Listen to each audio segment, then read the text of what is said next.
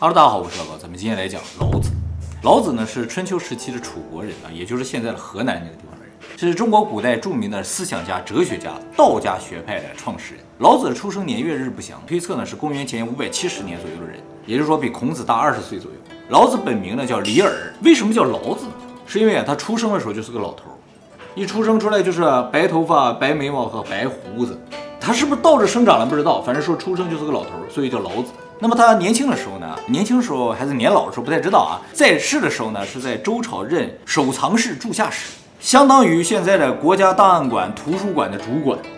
据说周朝的守藏室里面藏有天下所有的书籍，老子就是那个地方的管理员，所以他遍览群书，他什么都知道啊。那么后来周朝衰落之后呢，各地发生叛乱，这个老子呢就觉得有点不安全，于是呢就辞掉了官职，归隐了。据说老子辞官之后呢，就驾着一头青牛啊，向西而去，就说要到西边的大山里归隐。那么他一直向西走啊，在出现在这个洛阳的函谷关的时候呢，就遇到了把守函谷关的官令，叫尹喜。这个人叫不叫尹喜啊？其实不太知道啊，因为史记上说，老子到这函谷关之后呢，说官令尹喜曰，就是尹喜说了句话啊，但是这个地方在哪断句不知道，他是叫官令尹呢？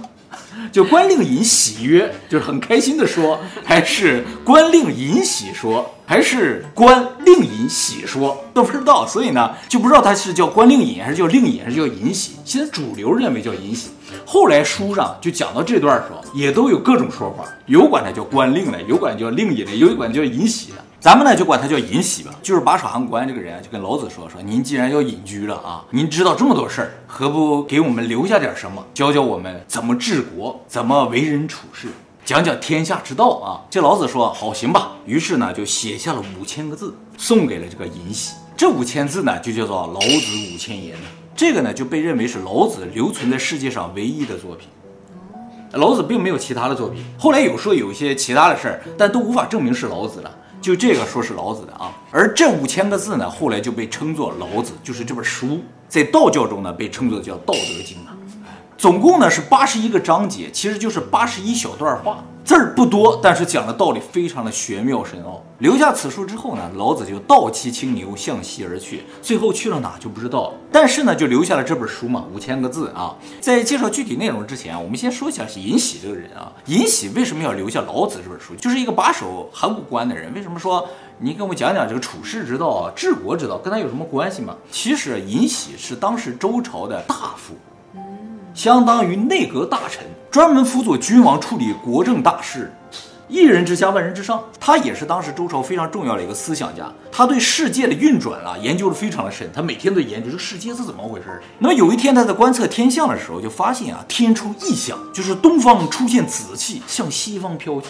紫色在古代代表尊贵啊，就说明有圣人要往西边走，要往西边走就必然过这个函谷关。于是呢，他就跟皇上说了，说我要去把守函谷关。他就为了遇到这个圣人，他去了之后，就看见老子骑着青牛就来了。于是他就立刻拜老子为师，让他留下了这五千个字。这五千个字为什么叫《道德经》呢？是因为啊，它分上下两篇，上篇叫道，下篇叫德，整体没有名字。而且这五千个字啊，你不能按顺序读，按顺序读啊，不知道他在说什么，因为每一句话都没有什么关联性的。你要整体读完之后去体会他的意思。要不是这个尹喜啊，老子这个人的存在都没人知道，因为他没有留下任何字，所以在史书上没有记载他。也就是因为这个事儿记载了老子，所以老子什么时候出生的，什么时候死的，大概是个什么样人都不知道。老子不是有很多的弟子吗？对，那些弟子都是看了他的这些字儿，看了这五千个字之后，说是他精神的传人，是这样一种弟子。哦，所以在道教中啊，尊称尹喜为文史真人。很多道教的门派啊，他们的开宗的宗祖就是这个尹喜。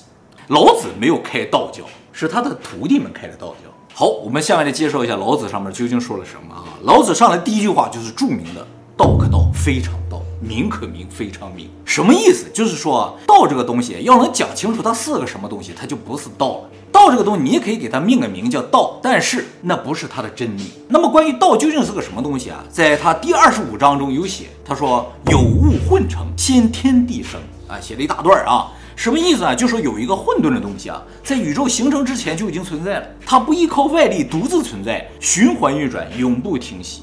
它呢就是宇宙的根本。我也不知道它叫什么名字，于是勉强把它称之为道，也可以称之为大，哎，都可以，因为它无边无际，但又是一个整体。哎，道这个东西看不见摸不着，用我们的五官是感受不到的，不可描述，也无法被定义。它是超越语言、超越理性的，但这个东西绝对存在。暗物质啊？哎，对对，有点感觉就是暗物质啊，就是你肯定感受不到，测也测不到，但这个东西一定存在。而且呢，就是这个道呢，幻化了宇宙万物，它生成了宇宙。那这个呢，写在《道德经》的第四十二章：“道生一，一生二，二生三，三生万物。”所以一切都是从这个道来的。这个书总共就八十一段话，我们已经讲到第四十二句了，一半讲完了。你讲了吗？没有没有，我说了不能按顺序说，再跳着说。你看他上来说道可道非常道，完了在第二十五章才说他是个什么东西，到四十二章才说他幻化了宇宙万物嘛。老子的思维很跳跃。呃，可能是，而且呢，我们今天不能把老子的话都讲一遍啊，主要就讲一下他的思想，他讲个什么事情。哎，喜欢的人可以自行研究，不多，五千个字，半个小时就能看完。由于道幻化成了宇宙万物，所以它就是万物，它无所不在。它呢，也是这个宇宙运转的基本法则。这个法则呢，生生不息，不可被打断，也不可被改变。那么老子认为啊，世间万物都要遵循这个道，才能正常的运转。人生呢，也要遵循这个道的人生呢，才是正常的、理想的人生。那么老子在第十六章中说。知常容，容乃公，公乃全，全乃天，天乃道，道乃久，没身不殆。什么意思呢？就是你知道了自然运转的规律，就无所不包容；无所不包容，就坦然公正；坦然公正，就周全；周全才符合道；符合道，才能自然长久，终生不遇到危险，不会死掉，Never die，你知道吗？莫身不殆。那讲的都是英语。他 讲的都是很谨慎的，对，其实有的人就是喜欢探险呀，啊，对对对，喜欢刺激。其实老子这本书啊，有一个特点，就是每句话都特别的短，你根本就不知道他在说什么。现在这么长都是人们翻译出来，体会到他其中的意思。当初老子是不是这个意思也不好说，不过现在觉得这样是符合他的思想的啊。后来庄子有解读老子里边很多的内容，庄子解读的时候就举了很多的例子，讲了很多故事。让你去理解这个内容，但老子就留下了这么几段很短的话啊。那么老子在第五章中还说：“天地不仁，以万物为刍狗啊。”什么叫天地不仁呢？就是说天地其实对人没有特别的仁慈，他对于一切事物都是平等的，对待所有东西都像对待刍狗一样。什么叫刍狗？就是用草扎的狗啊，在祭祀的时候会要使用这种像纸人一样的，但祭祀完了就会把它烧掉，代纸没有用的东西。就说天地对待世间万物啊，其实都是一个态度，没有谁特殊，不是说你人有灵性我就对你特别好，没有的。在宇宙的面前呢，一切东西是没有高低贵贱之分的，他不管你是谁，他是按照他自己的法则在运转的，你也不可能改变他的运作。那么，所以你想得到天地的帮助，只有一个办法，就是顺应道。如果你做事符合道的话，就如同顺水推舟一般，无往不利。但他不是在帮你啊，他是在运行他自己的法则而已。你符合他了，你就会觉得很顺利。那我看摸不着，我又怎么去遵守它呀？哎，对，于是老子给出了一个提示。老子说，怎么才叫遵守道啊？就叫无为。什么叫无为呢？就是不要尝试去影响客观事物的发展，就是我们不要故意的去改变一些自然的事情，而是应该接受自然为我们的安排。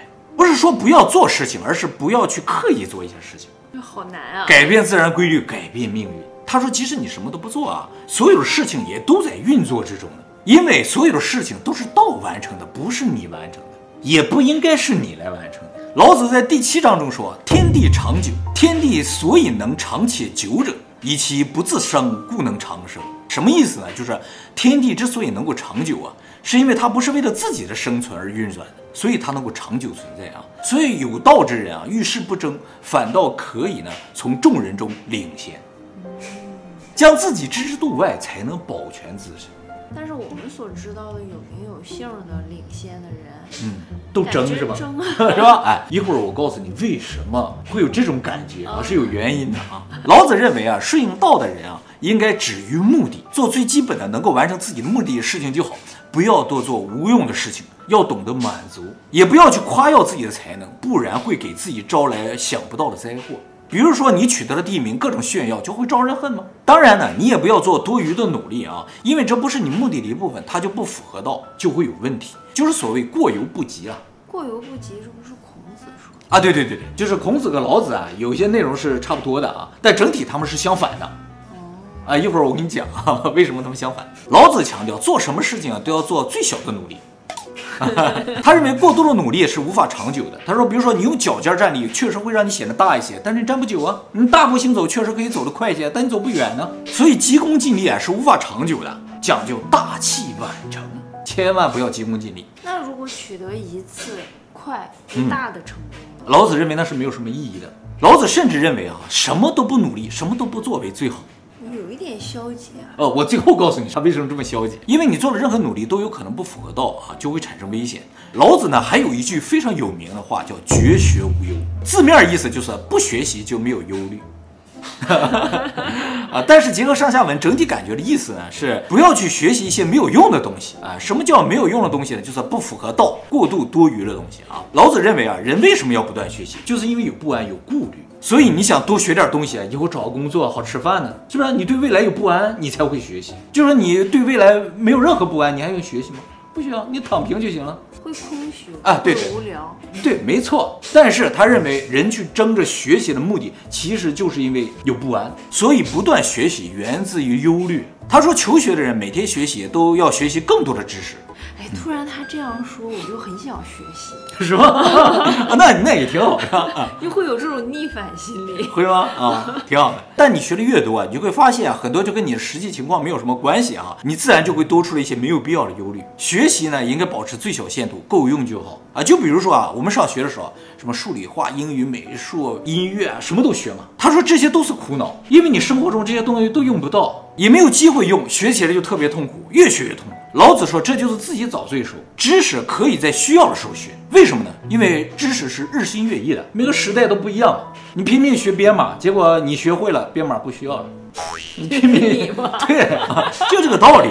你开始花那么多年拼命学个什么 C 语言啊，学个 VB，你现在根本用不到。你当初学开车，对吧？现在都自动驾驶了。老子就说，你用得到的时候再学，没有必要提前学，徒增忧虑。他说，求道的人啊，是越学知识越少的。最后是学到什么？就一点知识都没有了，达到无为的境界。什么知识都没有，我就什么都不干，就无为了吗？那谁都不学习，谁去改变世界？谁去改变这个生活？没错，老子说了，世界和命运是你能改变得了的吗？你以为你学点那东西就改变了？那最起码改变的那些人，他世界也好，命运也好，它是道，你要顺应这个世界，顺应你的命运。你做的任何努力，你最后你都会发现是没有用的。那谁都不努力了？哎，对，不需要。我最后会告诉你为什么不需要啊。这我不努力可以，但总要有人努力吧？行，他们愿努力，他们努力去啊。老子说，你需要做的事情其实只有一个，就是顺应自然之道，也就是无为，不做努力，不要总想着去改变自然。你不去做这些没有用的事情，就不会有忧虑，也就不会有烦恼，最终达到绝学无忧的境界。老子认为才能其实不是什么好事情，他说才能啊会引来嫉妒啊，让你处于危险之中，所以他认为人应该放下执着，不要过于去追求才能啊成就，而且应该满足于现有的生活。他说真正的圣人啊，足不出户便知天下事，不看窗外也知道日月星辰的运转。你在家什么都不做也是可以功成名就的，而反倒你追求名利呢，就有可能得不到名利，反而给你带来危险。其实，在《孙子兵法》中也提到类似的说法，就是不要把事情做绝，甚至你要故意留给对方一条活路，不然他跟你拼命，倒霉的是你自己。还有呢，就比如说战争啊，两个国家战争呢，本来的目的就是占有对方的领土，而不是屠杀对方的人民。所以，只要占领了，目的达成了就完事儿了，千万不要大肆杀戮，这属于多余的行为，必然引发仇恨和灾祸。关于仇恨呢，老子也说了，他说仇恨一旦产生，是不可能被消灭的，不可能达成和解。就算你报了仇，这个仇恨也是会留下来的，啊。那么对于仇恨，真正符合道的做法是怎样的呢？就是留下对方的欠条，而不强迫对方偿。就是你和对方都记得你们之间有过仇恨，但是你并不需要报仇，这才符合道。他说，对于自然而言，对于道而言，他都偏爱就符合道的人嘛，遵守道的人，只要遵守道，天自然会惩罚他。呃，他做了坏事，是他不符合道，他不符合道，道就会惩罚他。你不要去惩罚他，你惩罚完了也没有用，最终你的仇恨还残留着，反倒你惩罚多了，他还痛恨你啊，就就没有头了。符不符合道是由道来决定，不是你来决定。任何人都没有权利决定谁符合道，谁不符合道。其实老子的观点呢，都可以归结到这一点呢，就是无为自然。就是你什么都不做，顺其自然为最好。你要懂得知足，不管做人也好，治国也罢，都是这样啊。在这个地方，我需要解释一下，就老子为什么认为自然是不可改变的，或者道是不可改变的。就是我们明明通过科学啊建造了城市嘛，是吧？自然是在改变之中的。我们也有把沙漠变成森林呢，也有把森林变成沙漠之类。那么老子的意思说，只要你建造了这个东西，它是不符合自然的，大自然就会通过它强大力量把它变回到自然的状态。所以，人类所谓的改变，在自然面前是不值一提的，是一瞬间而已，都是无用功。大家看世界上各大古文明就知道了，是一时昌盛，到最后都变成了沙漠和森林，就变回了道的状态。所以现在你觉得人类已经很发达了啊？再过一万年，只剩下石头和草木，不会有其他的结果。所以他说，你越努力改变，变回去的就越快，没有意义。老子里边其实有一半部分是讲治国的啊，就跟我们普通人没什么关系。关于治国的部分呢，老子的理论是这样：他说人呢，如果没有高低贵贱之分的话，人就不会争；东西没有高低贵贱的话，人就不会偷；人没有欲望的话，人就不会乱。所以是社会就不会发展啊？对，谁说社会要发展？不是有过这样的事情？谁说月球要发展了？是吧？所以真正的圣人治国是要减少人们的竞争意识，减少贫富差距，减少欲望，让人们无欲无求，则国家可以无为而治。就是国家都不需要领导人，这个国家就治理了。哎，而且呢，这种治理是老百姓既可以得到满足，国家也安定的状态，就是无为而治。当然不光是国家了，所有组织的这个领导方式都是一样。最厉害的领导呢，应该是不被注意到的领导。第二厉害的领导呢，是被人们爱戴的领导。比较糟糕的领导呢，是被人们害怕的领导。最糟糕的领导呢，是被人们看不起的领导。啊，所以呢，领导应该少说话，少干涉，组织自然会运转。因为只有这样，他们才会发现啊，他们是组织的一部分，自然的为这个团体去做一些自己的贡献。不是让我无为就好了，我为什么要做贡献？不不，无为不是什么都不做，是做你应该做的事情，叫无为。不要去各自，度好难找，就是不要去争着做一些事情。说到这儿，大家可能会想，就是这肯定不行。说我作为一个领导者，我如果这个团体我不管了的话，不就完了吗？他就散掉了。这老子说，其实领导也不是说什么都不做啊，而是领导呢应该推到幕后去支持这个团体，而不是站在前面去指挥。你在幕后呢，给予成员帮助，从大局上防止问题的发生。作为领导，这个团体如果成功，你要不要彰显自己的才能，而要感谢成员，甚至呢，不要让他们意识到你的存在。哎，就说所有的功劳都是他们的，这样你才能游刃有余地控制组织的运作。所有的功劳都是他们的，嗯，那他怎么当上的领导呀？就是这么厉害。他说呢，这就是这个世界上最高级的领导的这个状态。啊老子认为每个人都是有自己的才能啊，应该尽可能发挥每个人的自主才能啊，让他们为组织做贡献啊，这才是正常的组织，符合道的组织的运转状态。老子呢，在第三十三章中阐述了他的一个理想人物形象啊，他说：“知人者智，自知者明；胜人者有力，自胜者强；知足者富。”就是说，了解别人的人就聪明，但了解自己才叫智慧。能战胜别人，说明你有力量，但是能战胜自己才是真正的强。知道满足人才是富有的人，因为人的欲望是没有止境的啊！如果你不满足，就永远不会满足，也将永远失落和痛苦。就说你不管你多么富有，你自己没有满足的话，你就跟什么都没有一样。而老子认为呢，得失本就一体两面，有得就必有失，就是你获得的越多，失去的就会越多。你可能获得了很多的财富，就会失去健康，失去幸福，失去你的时间呢。如果得失是守恒的，就是不管你怎么努力，你获得和失去都是一样多的。你努力就白努力了，没有意义啊。所以呢，我们不能被欲望所驱使，应该保持内心的平静和清静。那他认为什么是有意义的呀？啊，老老子说了，只有一样东西对人生是最有意义的，就是活着。他说就这个有意义。他说只要活着就可以享受人生，所以没有什么比活着更为重要。那你可能会想，就是如果真的如老子所说，与世无争，只要活着就好，那在现在人类社会中，岂不就死定了？老子说了，其实不会。他说，因为这个世界上最柔弱的东西呢，就是水呀，它会避开障碍，外界是什么形状，它就是什么形状，它会随重力流动，总待在人们不愿去的最低之处。人们都往高处爬吗？它总在最低之处。那么虽然它很柔弱，但它却可以战胜最强大的东西，它可以击碎岩石，甚至改变地形。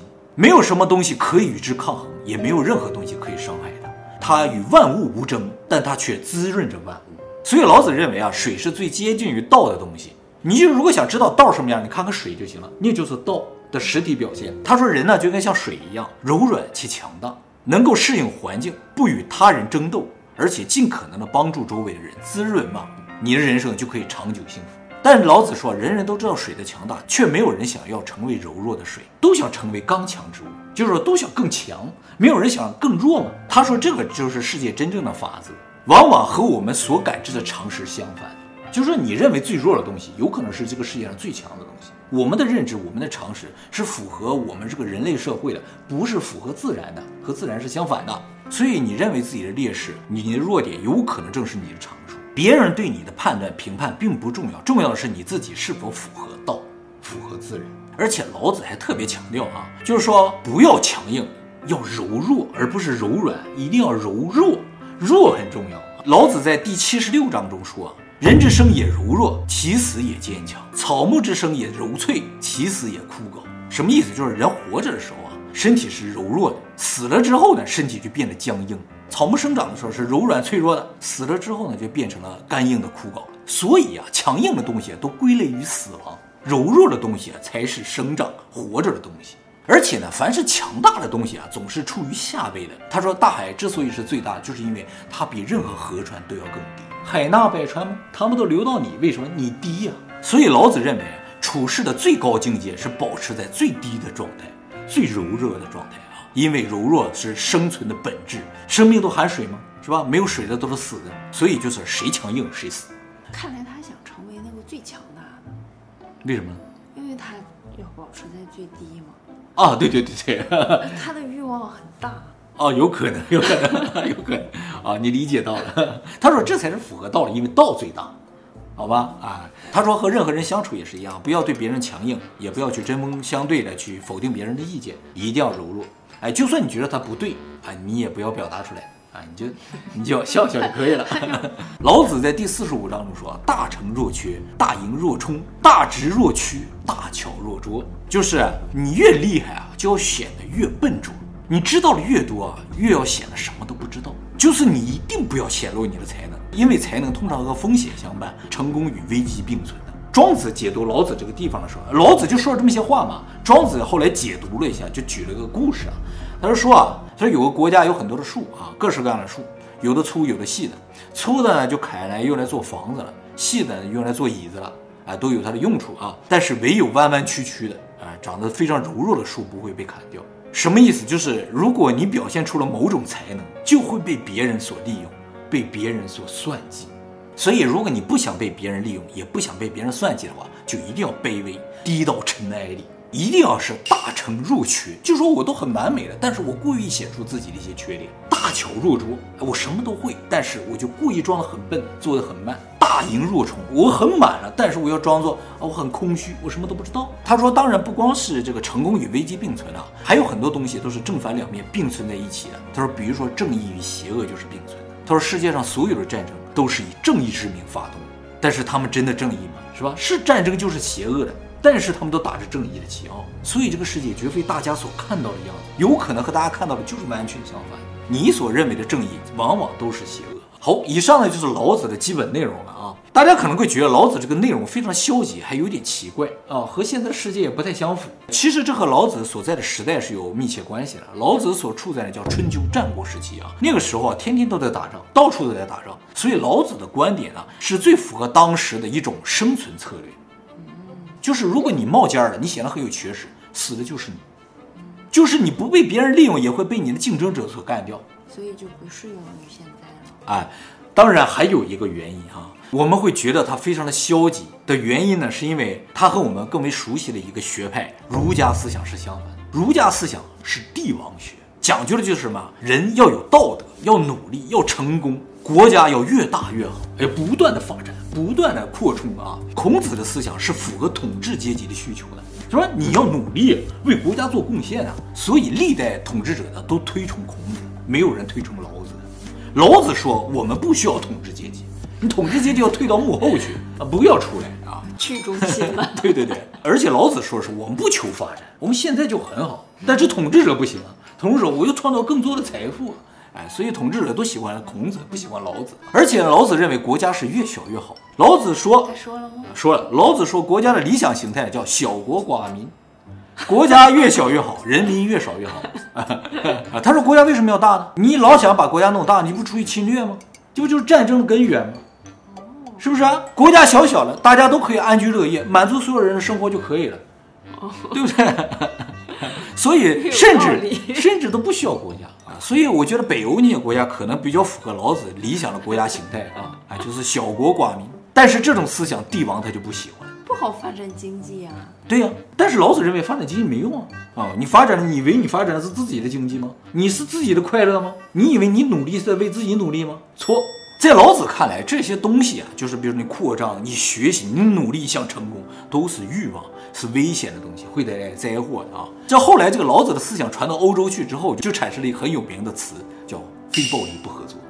啊，就是我什么都不干，反正你让我干什么我也不干，非暴力不合作。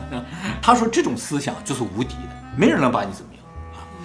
当然，这个我们也不是说孔子的思想它不好啊，或者是老子的思想有什么问题啊，就说孔子的思想呢更符合社会规则、社会法则，而老子呢符合自然法则。他建议把人们回归自然，而孔子说不不，我们要组成一个强大的国家，越来越强大，所以所有人都要学习努力，成为有道德的人。哎，对，关于道德也是，老子说。其实国家不需要道德，任何人都不需要道德。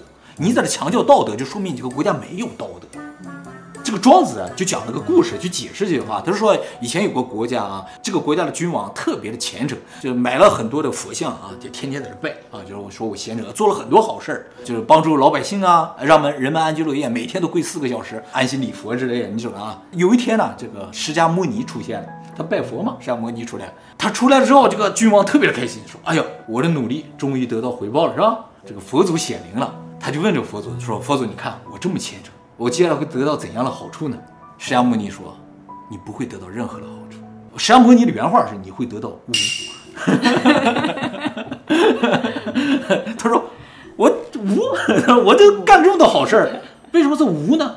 他说：“因为你做的所有的好事的目的是什么？就是你的欲望，你已经得到了，已经换回了你的欲望，你不可能再得到其他的东西。这跟道没有关系，跟世界的运转是没有关系，所以你得不到任何的东西。所以老子得到了自自尊吗？得到开心吗？他他自己帮助别人很开心呢？他自己觉得自己很虔诚吗？所以老子认为啊，追求道德其实是一种无道德的表现，懂吗？他说，真正的道德是不需要追求的。自然就有的东西是吧？啊，在道里边自然就有的东西，这就和孔子不一样了。孔子说，我们要做个有道德的人，啊，要努力学习。啊，对，哎，听起来好可怕呀。哎，其实孔子啊，他就是为了辅佐君王嘛，所以提出这些思想，在国家统治上特别好用。而老子就说，多说无益，你这些思想最终会引发战争。他俩谁岁数大？老子岁数大，理论上老子岁数大，但是老子什么时候出生的不知道。他俩见过面，呃，有些野史上说有啊，但是这问见没见过不知道。就是孔子说了什么话，说了什么事儿，老子都可以把他给反驳掉，是这样一个角色。但是大部分人也觉得老子这个思想没有办法发展，你知道吗？他终究不是一种发展的思想。孔子的思想是教我们如何成为优秀的人，呃，如何成为帝王，他是培养帝王的帝王学。他这个孔子的思想也主要是给皇上看的，皇上看完之后啊，我将来成为一个真正的君主，是吧？但老子的思想，是让我们成为自然人，或者说成为透明人的，你融入到自然里边。